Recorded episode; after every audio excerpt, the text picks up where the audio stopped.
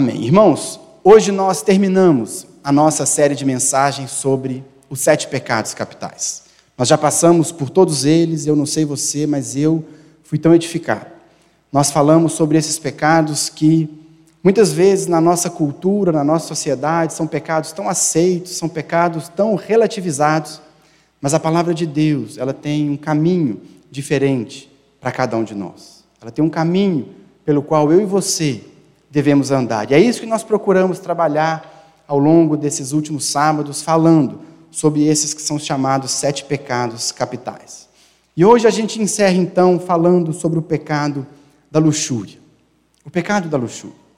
É um tema, irmãos, que eu confesso que em alguns momentos pode ser um pouco difícil de falar, pode ser um pouco difícil de ouvir, porque é um pecado que tem afligido tanto a nossa geração, e a nossa sociedade. É um pecado que muitas vezes ele traz à tona dores, ele traz algumas frustrações, mas nessa noite nós estamos aqui em família, pedindo que Jesus venha nos direcionar, nos dar graça, cuidar de nós, cuidar do nosso coração, para que nós possamos viver essa área tão importante da nossa vida, da maneira dele. É isso que nós queremos. Amém? Primeiro, então, antes de nós analisarmos o texto que o apóstolo Paulo nos diz, nós precisamos entender o que é a luxúria, o que é o pecado da luxúria. Um livro que nos inspirou, e eu já disse isso aqui, inspirou em parte a preparação desses sermões, é um livro um homem chamado Os Guinness. O livro se chama Os Sete Pecados Capitais. Os Guinness define esse pecado como a idolatria do sexo, uma expressão imoral e irrefreável do impulso sexual. A luxúria, então, ou libertinagem, ela é o apetite desordenado pelo sexo. É dar ao sexo uma posição e um destaque que ele não deve ocupar, um lugar na nossa vida que ele não deve ocupar. A luxúria, ela acontece quando o sexo se torna determinante para a nossa felicidade ou determinante para a nossa infelicidade. A luxúria não é simplesmente ter desejo sexual. O desejo sexual é algo que Deus nos deu, é algo que vem dele. Mas a luxúria ela acontece quando nós colocamos esse, esse, esse presente de Deus, colocamos o sexo num patamar, num nível ou com uma prioridade que ele não deve receber. A luxúria acontece quando o sexo ganha primazia na nossa vida e especialmente nos nossos pensamentos. A luxúria é, portanto, a idolatria do sexo, é a corrupção do desejo sexual que foi dado por Deus. É interessante que, historicamente, a igreja trata ou tratou esse pecado como um pecado maior do que os outros. Você nunca viu ninguém ser colocado em disciplina porque é preguiçoso. Você nunca viu ninguém ser colocado em disciplina porque é orgulhoso.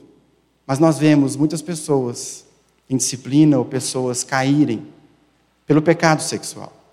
Quando alguém diz para você assim: Olha, você ficou sabendo, o fulano caiu. Você já pensa logo em pecado sexual não é verdade? Porque nós associamos esse pecado como algo maior, como algo, enfim, que ocupa um espaço diferente. Nós associamos essas coisas de maneira muito natural com o pecado na área sexual. Mas, historicamente, se você pegar alguns comentários, ao longo da história da igreja, a luxúria nunca foi considerada o pecado mais importante.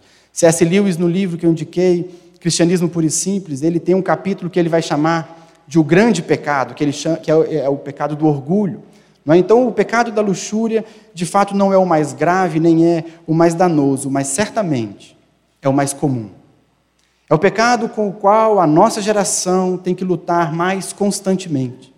É o pecado com o qual eu e você lutamos diariamente, seja você solteiro, casado, jovem, adolescente, não importa.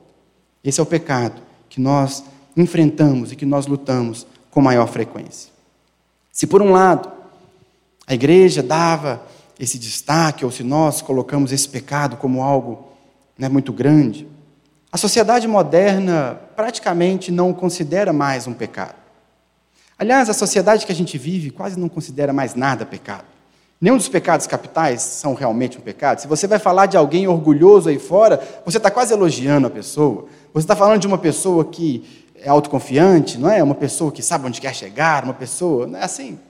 O orgulho deixou de ser pecado, a avareza deixou de ser pecado, tudo isso deixou de ser pecado. E também o pecado da luxúria. Para a sociedade que nós vivemos, praticamente não é mais considerado um pecado. Os filmes, as séries que nós assistimos, elas vão nos passar uma ideia de alguém que tem uma vida sexual ativa e diversos é, parceiros sexuais. Essa pessoa é sempre retratada como uma pessoa feliz, como uma pessoa realizada, como uma pessoa completa. A luxúria deixou de ser, portanto, um pecado. Hoje, sexo é usado para vender de pneu de carro a medicamento. Sempre tem uma moça sem roupa, não é verdade? Porque é o pecado da luxúria. A sociedade investe nisso, a sociedade acredita nisso e não considera mais como um pecado.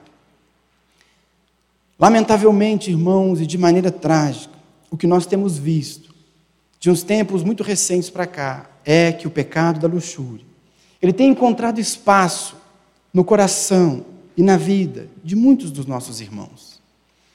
Esse pensamento secular, esse pensamento mundano de que a luxúria é algo que faz parte de uma pessoa feliz, é algo que deve caracterizar uma pessoa livre.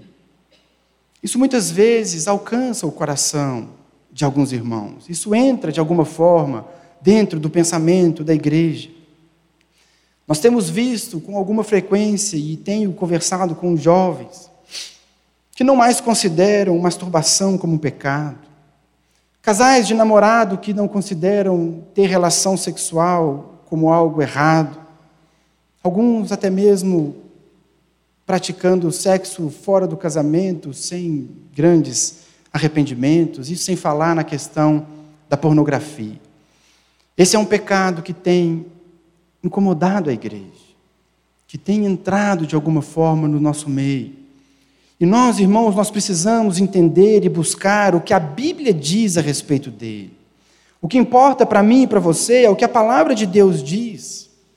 Não o que a cultura diz, não o que os filmes dizem, não o que parece legal, mas é o que a Bíblia fala sobre isso. Paulo, quando ele escreve a sua carta aos Efésios, no capítulo 5, ele diz assim: Porque vocês podem estar certos disso Nenhum imoral, nem impuro, nem ganancioso que é idólatra tem herança no reino de Cristo e de Deus. Ninguém os engane com palavras tolas, pois é por causa dessas coisas que a ira de Deus vem sobre os que vivem na desobediência. Ninguém os engane com palavras tolas. Eu já vi pastores que defendem que um casal de namorados que se ama pode ter relação sexual. Eu já vi pastores que defendem que o adolescente, o jovem, podem praticar masturbação como forma de aliviar ah, as tensões e o estresse da vida. Mas, irmãos, o apóstolo Paulo é claro: o imoral, o impuro tem herança no reino de Cristo e de Deus. É um pecado sério. É um pecado que nós precisamos tratar com seriedade. Nós precisamos entender e buscar o que é que Deus pensa sobre esse pecado, o que é que a Bíblia diz sobre sexo, sexualidade e luxúria. Esse é o nosso compromisso. O compromisso do cristão não é viver de maneira linda, como dizem os filmes, ou de maneira tão feliz como os personagens das séries. Nós precisamos viver uma vida que agrade o coração de Deus. É isso que o apóstolo Paulo começa dizendo no texto que nós lemos. O verso 1 ele diz: Quanto ao mais, irmãos, já os instruímos acerca de como viver a fim de agradar a Deus. Esse é o pensamento do cristão, é isso que faz de mim, de você, um cristão. Um dia nós entregamos a Deus a nossa vida, não é isso que nós fizemos? Eu te entrego, Jesus, a minha vida. Entregar a vida não é uma frase de efeito, uma frase pronta, é algo que tem que ser real. Eu entreguei para Ele os meus sonhos, eu entreguei para Ele a minha juventude, eu entreguei para Ele os meus dons, os meus talentos. Portanto, viver para agradar a Deus é o compromisso de todo crente. É o compromisso do cristão. A nossa vida tem que ser uma vida voltada para fazer a vontade de Deus. É isso que significa tomar a cruz, negar a si mesmo e seguir o Senhor. Portanto, nós precisamos ver o que a Bíblia nos diz sobre isso, como a Bíblia quer que a gente ande nessa área tão importante da nossa vida. Por que então que a luxúria é pecado?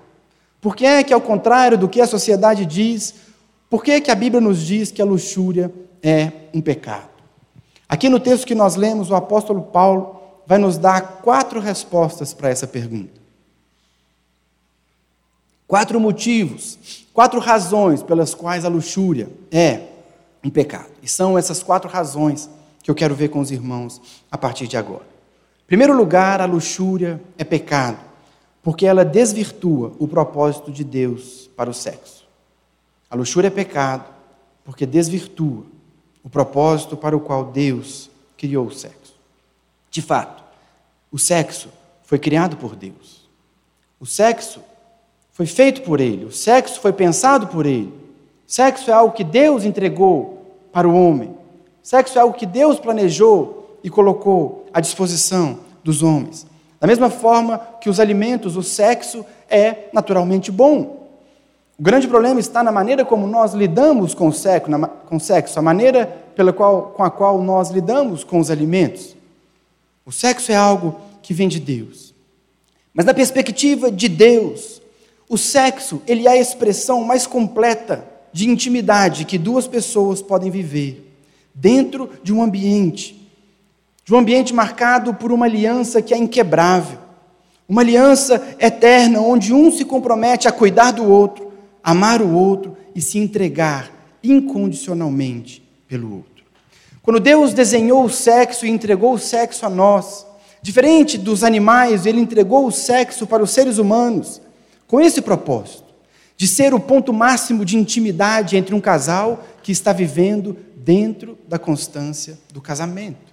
Deus, quando Deus pensou no sexo, então, ele imaginou esse contexto, onde um um homem e uma mulher decidem se entregar um ao outro, decidem cuidar do outro incondicionalmente, amar um ao outro incondicionalmente, para o resto da vida. E esse casal desfrutaria como ponto máximo, ou como ponto, ou como auge desse relacionamento e dessa intimidade, a experiência sexual. Foi isso que Deus sonhou, foi isso que Deus planejou quando Ele deu o sexo a nós. Mas o que a luxúria faz é corromper esse princípio e fazer do sexo algo egoísta.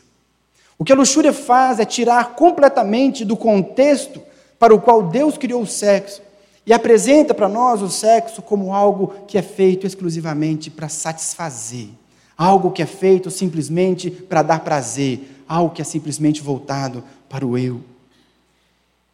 Totalmente fruto de uma sociedade que nós vivemos, onde o eu está no centro onde tudo gira em torno de mim, dos meus interesses, do que eu quero. Portanto, o sexo é algo para me satisfazer, para o meu interesse, para o meu prazer. É isso que a luxúria faz. Ela corrompe esse princípio. Ela distorce o plano de Deus. E ela coloca o sexo como algo egoísta, que nunca foi a vontade de Deus. O apóstolo Paulo é muito claro quando ele diz no verso 3 que nós lemos: a vontade de Deus é que vocês sejam santificados, abstenham-se da imoralidade sexual. Imoralidade sexual aqui, irmão, significa todo tipo de prazer sexual fora da união do casamento. Abstenham-se de todo tipo de busca de prazer e de prática sexual que não aquela feita por um homem e sua mulher na constância do casamento, na constância desse ambiente de entrega, na constância desse ambiente de autonegação em favor do outro. A luxúria vem corromper tudo isso. A luxúria vem deturpar esse plano de Deus para nós. É por isso, irmãos, que masturbação é um pecado. Deus desenhou esse prazer para ser vivido a dois. Deus desenhou o prazer sexual para ser vivido dentro do casamento, um homem e a mulher. É por isso que o sexo antes do casamento é pecado. Porque o sexo antes do casamento é algo voltado apenas para a minha satisfação. Eu não vivo ainda naquele contexto e naquele ambiente de entrega, de aliança, de proteção, de cuidado. É egoísta. Sexo antes do casamento é egoísta. É só para satisfação. Irmãos, eu já ouvi tanta gente falar, nunca ouvi aqui na igreja, mas já ouvi tantos jovens dizerem assim: ah, pastor, a gente faz sexo antes do casamento porque a gente se ama. Irmãos, com todo respeito, mentira. Porque se amasse, esperava. Se amasse, aguardava o momento certo. querem fazer sexo antes do casamento porque não conseguem esperar para serem satisfeitos, para serem saciados.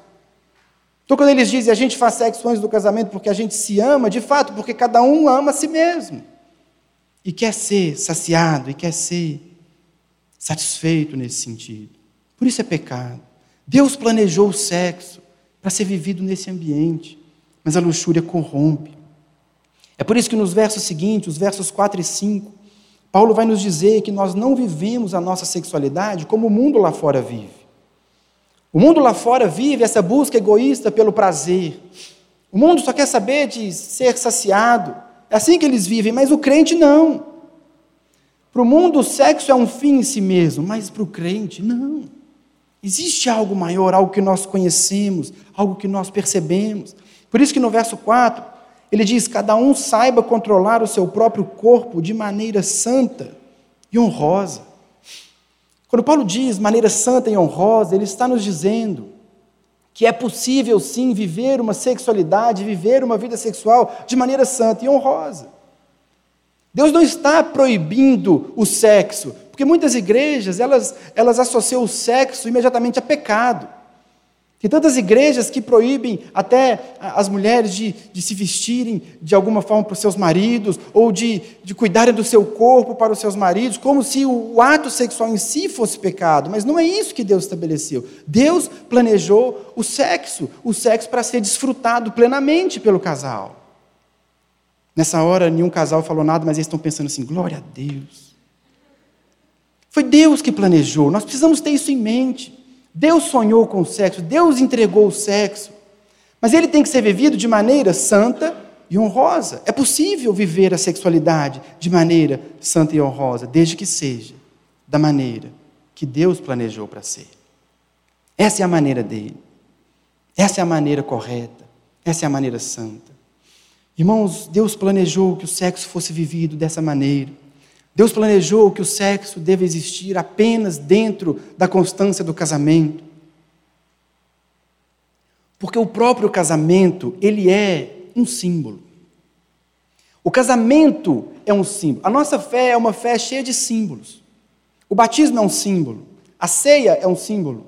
O casamento é um símbolo. Paulo escrevendo aos Efésios, ele diz assim: Por essa razão, o homem deixará pai e mãe e se unirá à sua mulher, e os dois se tornarão uma só carne. Este é um mistério profundo. Refiro-me, porém, a Cristo e à igreja. Irmãos, o casamento, ele é um símbolo da união de Cristo com a igreja, porque hoje eu e você somos noiva do Cordeiro. Vai acontecer um dia, vai chegar um dia onde nós participaremos das bodas do Cordeiro. E depois das bodas do Cordeiro, aí sim, nós estaremos em plena intimidade, em plena comunhão, em pleno na presença plena do Senhor Jesus. O casamento é um símbolo. Antes das bodas do Cordeiro, nós ainda não desfrutamos de plena comunhão com Ele, de plena intimidade, algo que nós vamos desfrutar quando nós estivermos lá, depois das bodas do Cordeiro. O casamento é um símbolo. Aquela cerimônia onde a noiva entra, toda de branco, e o noivo lá na frente, com cara de bobo, esperando ela entrar. Tudo aquilo é um símbolo de algo que está acontecendo entre Cristo e a sua igreja. Portanto, nós não podemos escolher como nós vamos fazer, em que momento nós vamos ter a nossa intimidade plena, se nós entendemos que o casamento é um símbolo de Cristo e da sua igreja. É por isso, irmãos, é nesse ambiente, é na constância do matrimônio, é ali dentro onde Deus planejou que o sexo deve ser vivido e deve ser experimentado. É só dentro dessa aliança, é só a partir daquele compromisso público feito diante de Deus no altar, diante das testemunhas, que é possível desfrutar e conhecer o mistério do amor, da segurança, da estabilidade, da confiança, da proteção, da entrega. É só nesse ambiente que o sexo deve ser experimentado, esse ambiente onde os filhos podem vir e serem criados e crescerem em segurança. É ali dentro que o ato sexual deve ser realizado, não fora dele. Por isso Deus estabeleceu dessa maneira. A luxúria, portanto, é usar o nosso corpo fora dos padrões de Deus, fora dos propósitos de Deus. A luxúria, ela é um pecado, porque Deus estabeleceu algo grandioso para nós vivermos uma história, uma experiência de amor. Mas a luxúria torna essa experiência e a converte apenas num prazer imediato, apenas num prazer egoísta. A luxúria, então, é pecado. Por outro lado, irmãos, se nós queremos viver, se nós decidimos viver a sexualidade da maneira de Deus, haverá realização, haverá satisfação, plenitude, nós seremos completos, viveremos da maneira que Deus tem para cada um de nós. Primeiro motivo, então, porque a luxúria é pecado, porque ela desvirtua o propósito de Deus para o sexo. Ela tira o sexo do lugar em que Deus o criou, do lugar que Deus quis que ele tivesse na nossa vida. Esse é o primeiro motivo. Em segundo lugar, a luxúria é pecado, porque ela se coloca, porque ela se coloca no lugar de Deus, na nossa busca por sentido e significado para a vida. A luxúria é pecado, porque ela se coloca no lugar de Deus, na nossa busca por sentido e por significado. Como eu disse no começo, Os Guinness diz a luxúria é a idolatria do sexo. É colocar o sexo em primeiro lugar. É buscar sentido, é buscar significado, é buscar realização no prazer sexual. É por isso que Paulo diz no versículo 5 que nós devemos viver, o verso 4 ele diz: cada um saiba controlar o seu próprio corpo de maneira santa e honrosa. Verso 5: não dominado pela paixão de desejos desenfreados, como os pagãos que desconhecem a Deus. A busca pelo prazer, a busca pelo prazer como ponto máximo da vida, como busca de significado, como busca de realização, é algo de quem não conhece a Deus. É a prática das pessoas que não têm em Deus a sua realização. É a prática das pessoas que não sabem o que é encontrar sentido para a sua vida em Deus. As pessoas lá fora que não conhecem a Deus, elas não têm limites para a busca pelo prazer. É por isso que Paulo ele usa essa expressão, não dominados pela paixão de desejos desenfreados. É assim que o povo vive. Os desejos são desenfreados, não tem limite. O que as pessoas pensam lá fora é que se eu não creio em Deus e se a vida se resume a isso aqui que nós a matéria e vai acabar tudo aqui mesmo, então eu tenho que buscar o máximo de prazer e o mínimo de sofrimento e essa é a razão da vida deles. E por isso se entregam ao sexo e à prática sexual de maneira desordenada, de maneira irrestrita, porque buscam encontrar nisso uma satisfação para a vida, uma alegria de vida, uma razão de viver, algo que vale a pena. Pessoas que não conhecem a Deus. As pessoas que desconhecem a Deus, elas vivem para buscar prazer. Uma pessoa que ainda não entregou a sua vida a Jesus, ela vai buscar preencher o vazio do seu coração em tantas áreas. É por isso que a nossa geração tem um problema tão grave com drogas, com álcool e com sexo. É algo, é uma busca por preenchimento, é uma busca por realização. Existe na nossa sociedade, existe na nossa cultura um tédio espiritual, um vazio constante. As pessoas estão sempre incompletas, as pessoas estão sempre querendo mais. Por isso se entregam às drogas, às bebidas e ao sexo resultado da ausência de Deus, resultado de uma sociedade que escolheu andar longe de Deus. Mas o cristão, ele encontra significado para a sua vida em Deus. Irmãos, o sexo foi algo que Deus deu, mas o sexo não é capaz de trazer realização para o meu coração e para o seu coração. Só Deus pode fazer isso. Nem o sexo, nem os bens, nem poder, nem dinheiro, nem nada.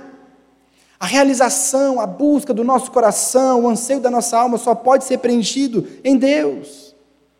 E é por isso que a luxúria, então, ela se torna um pecado, porque as pessoas começam a colocar essa busca pelo prazer no lugar de Deus.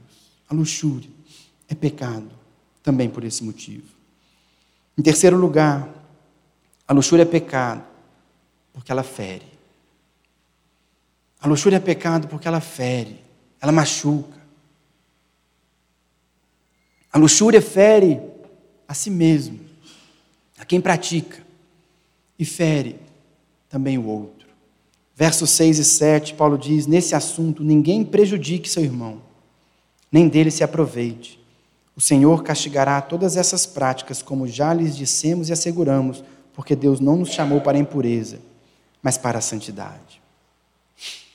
Irmãos, a luxúria, ela fere.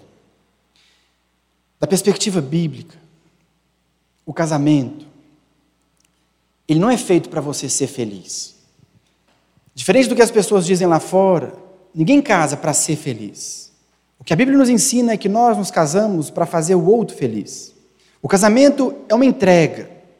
O casamento é para o outro. Eu vou fazer o outro feliz. Eu tenho um compromisso de fazer a minha esposa feliz. E ela tem um compromisso de me fazer feliz. A gente não casa para ser feliz. A gente casa para fazer o outro feliz. E o sexo, dentro do contexto do casamento, ele também tem um papel importante nesse sentido. O sexo e a sexualidade plenamente vividas dentro do casamento é aquela onde um está buscando a satisfação do outro. Onde um quer satisfazer completamente o outro, quer fazer o outro realizado, quer fazer o outro sentir prazer. E dentro desse contexto, o casal vai crescendo em intimidade, em cumplicidade, eles vão se aproximando. Mas é isso, essa que deve ser, esse deve ser o coração na prática sexual dentro do casamento. Mas a luxúria, ela vai na contramão desse pensamento. A luxúria, como nós vimos, ela é egoísta. E a finalidade é o próprio prazer. A finalidade é ser satisfeito. E no momento que a luxúria faz com que um busque apenas obter prazer, ele faz do outro um objeto. A luxúria, porque ela desvirtua o princípio bíblico de olhar para o outro, de fazer o outro feliz. Quando ela olha para a pessoa que a pratica, ela faz da outra pessoa um mero objeto. Um objeto, um objeto de prazer. É por isso que a luxúria ela tem dois grandes efeitos: a desumanização e a frustração. Desumanização e frustração. A luxúria desumaniza. As mulheres, nesse aspecto, são vítimas muito maiores do que os homens, apesar de que os homens também são vítimas nesse sentido. Mas ela, a luxúria desumaniza porque ela faz do outro apenas um objeto a ser usado. Ao fazer isso, a luxúria tira a dignidade dessa outra pessoa. Ao fazer isso, a luxúria tira da outra pessoa o fato de que ela é criada à imagem e semelhança de Deus. Se a outra pessoa se tornou apenas um objeto de prazer, um objeto sexual, ela, ela não tem nenhuma dignidade, ela, é, ela não é alguém, ela é algo. Por isso a luxúria desumaniza. Na luxúria, o outro, o objeto, ele não tem rosto, ele não tem história, ele não tem sentimento. Ele é um objeto. Desumaniza. Ele esquece que o outro é sempre alguém feito à imagem de Deus, à semelhança de Deus. Mas a luxúria desumaniza.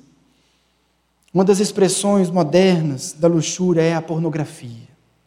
A pornografia.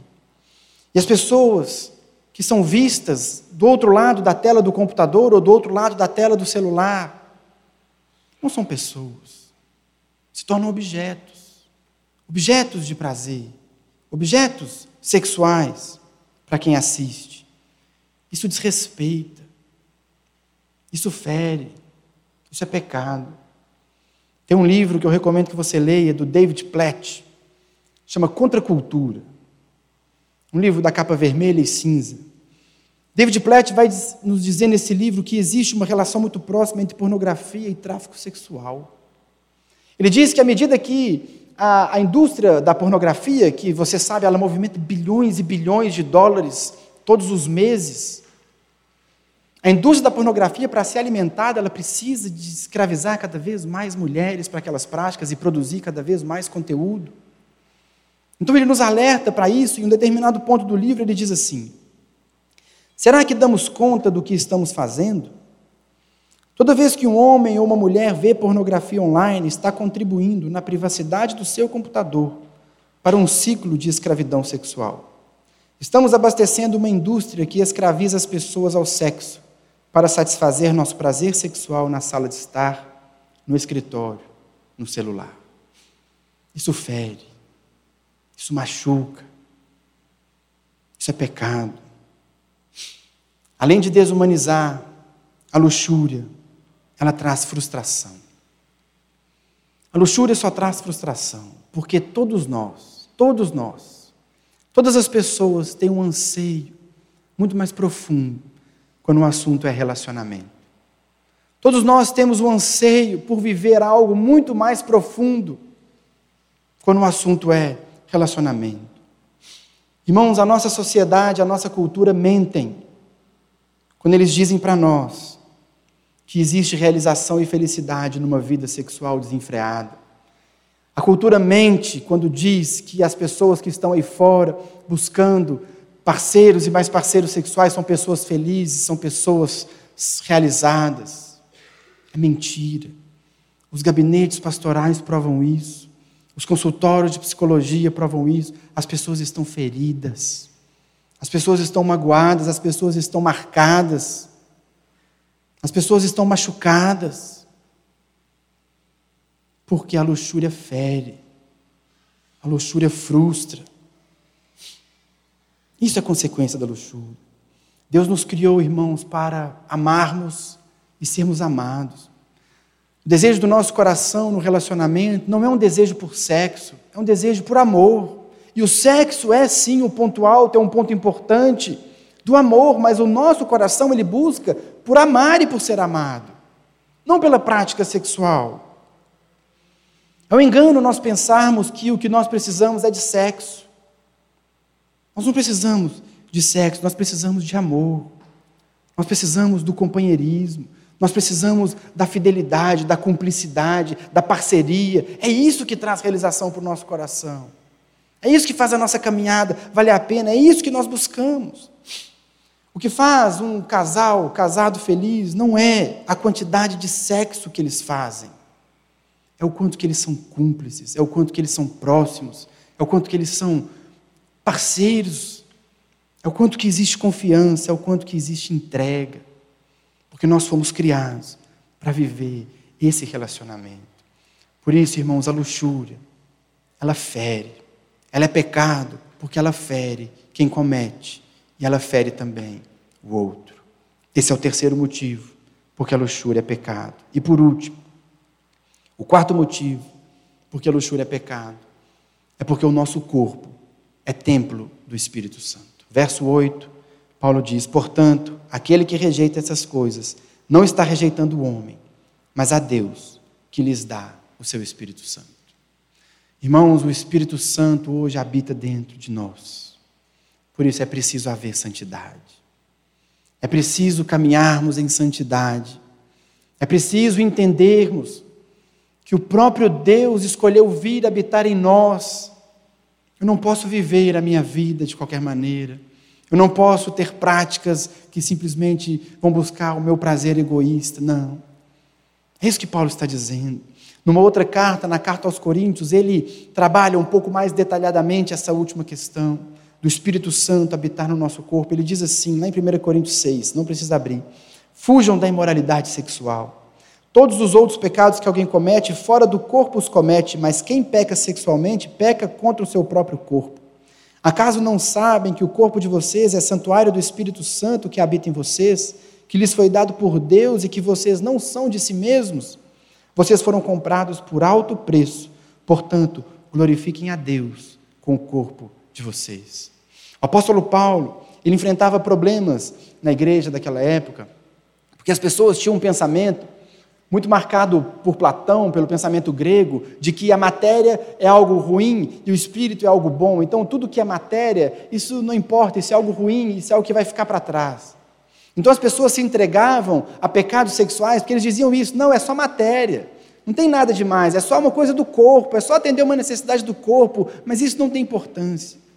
Mas o apóstolo Paulo ele vai nos mostrar ele vai nos dar uma outra visão sobre o nosso corpo, ele vai nos mostrar que nós não somos apenas matéria.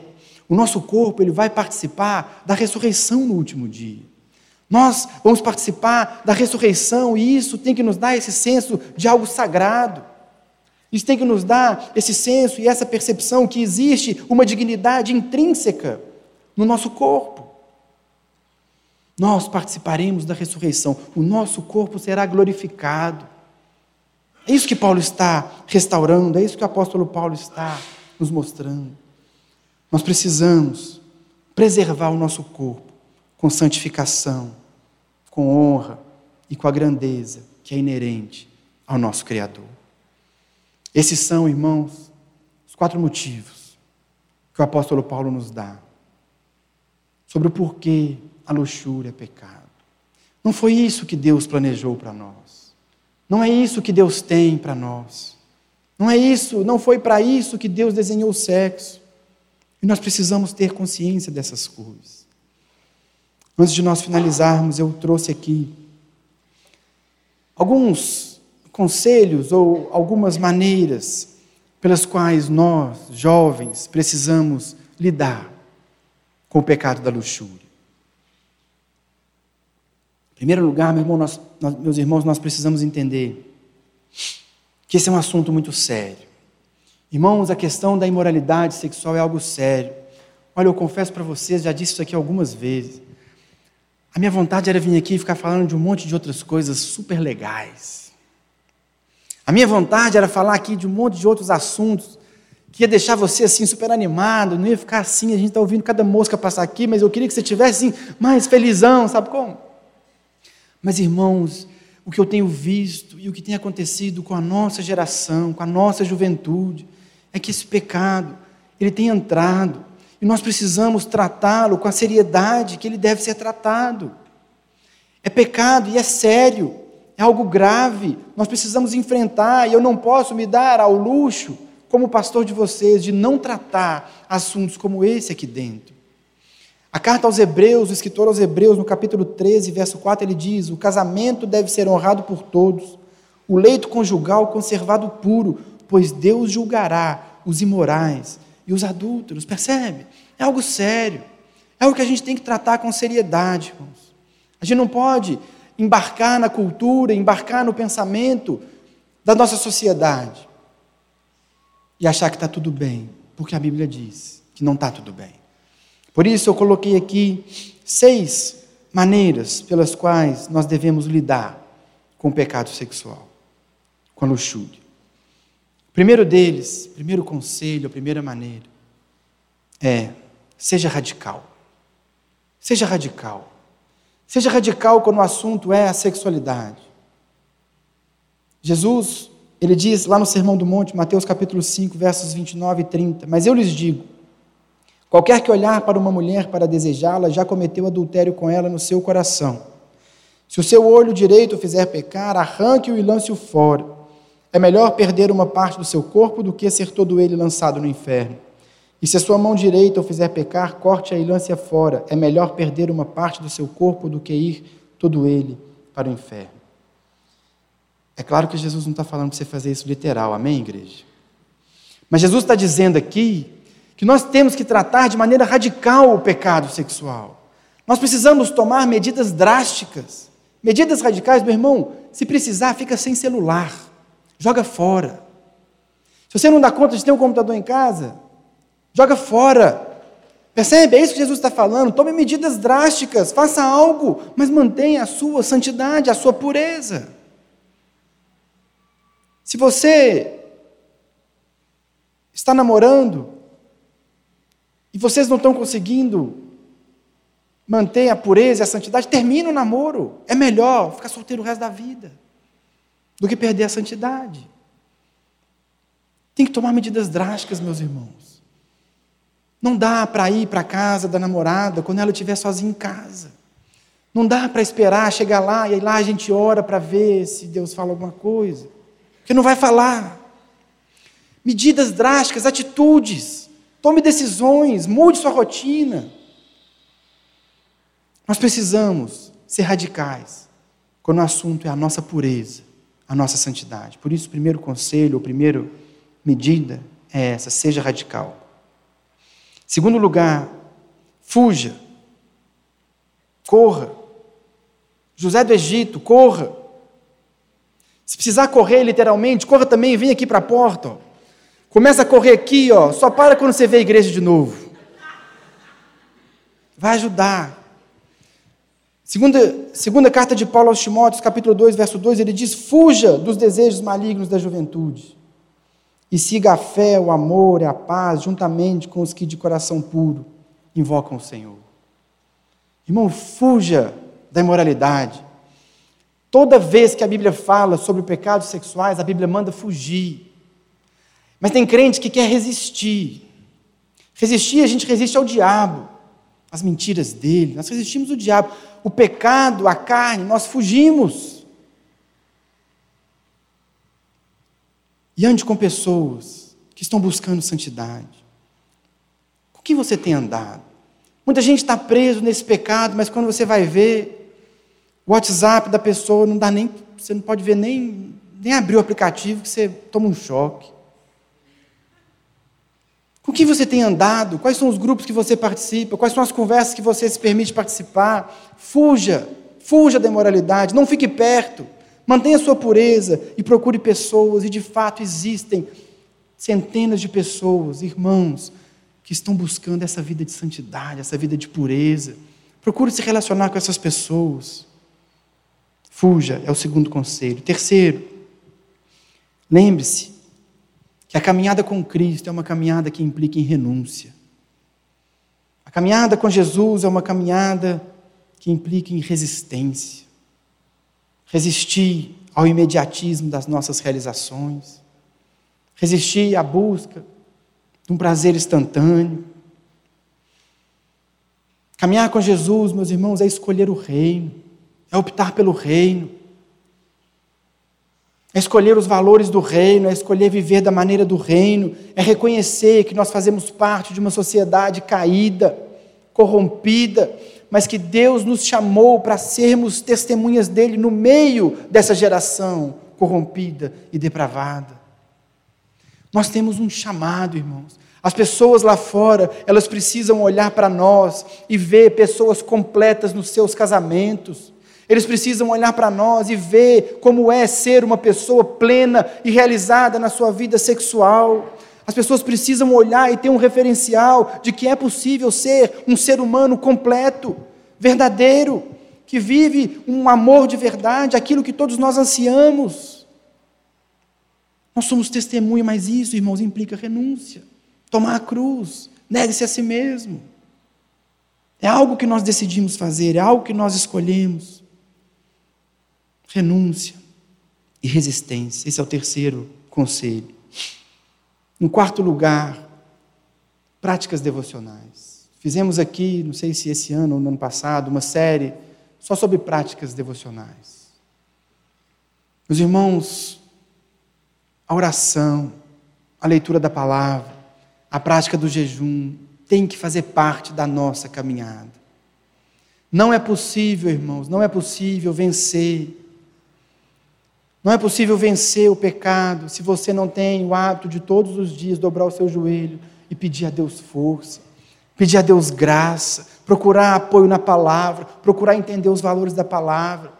A prática do jejum e todas as outras práticas devocionais, entre lá no nosso podcast ou no, no Spotify, que está tudo lá. Ouça de novo, mas coloque em dia as suas práticas devocionais.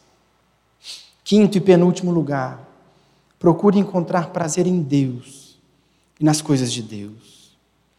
Irmãos, existem muitas pessoas, muitos irmãos, que estão presos pela luxúria, tentando buscar algum tipo de satisfação, algum tipo de realização, algum tipo de significado, mas como nós vimos aqui, só Deus pode preencher o nosso coração. Só Deus pode saciar nossa alma, meu irmão. Só Deus pode preencher o vazio, o nosso prazer, Ele vai ser satisfeito em Deus. Procure buscar prazer nele, procure buscar sua satisfação nele. Esse é o quinto conselho. E último, para nós fecharmos e para nós irmos para a ceia. Lembre-se que existe perdão pelo sangue de Jesus. Irmãos, existe perdão para você no nome de Jesus. A cruz de Jesus, ela sempre nos possibilita uma segunda chance. Eu não sei em que medida esses pecados já te magoaram, esses pecados já te feriram, esses pecados já te frustraram. Mas eu queria dizer para você nessa noite, meu irmão, que em Jesus você pode começar tudo de novo. Ele te dá a oportunidade nessa noite de zerar tudo, de começar mais uma vez, desde que haja arrependimento. Desde que haja esse desejo de voltar a viver de acordo com a palavra dele, de acordo com a vontade dele, de acordo com o desejo dele. Ele vai te dar força. Existe poder no nome de Jesus para nos libertar do pecado, para nos ajudar a viver uma vida de santidade para nos ajudar a viver uma vida plena e construir uma família realizada, para sermos as pessoas que Ele nos chamou para ser. Existe perdão para nós, existe uma segunda chance para nós, e isso está à disposição de cada um de nós.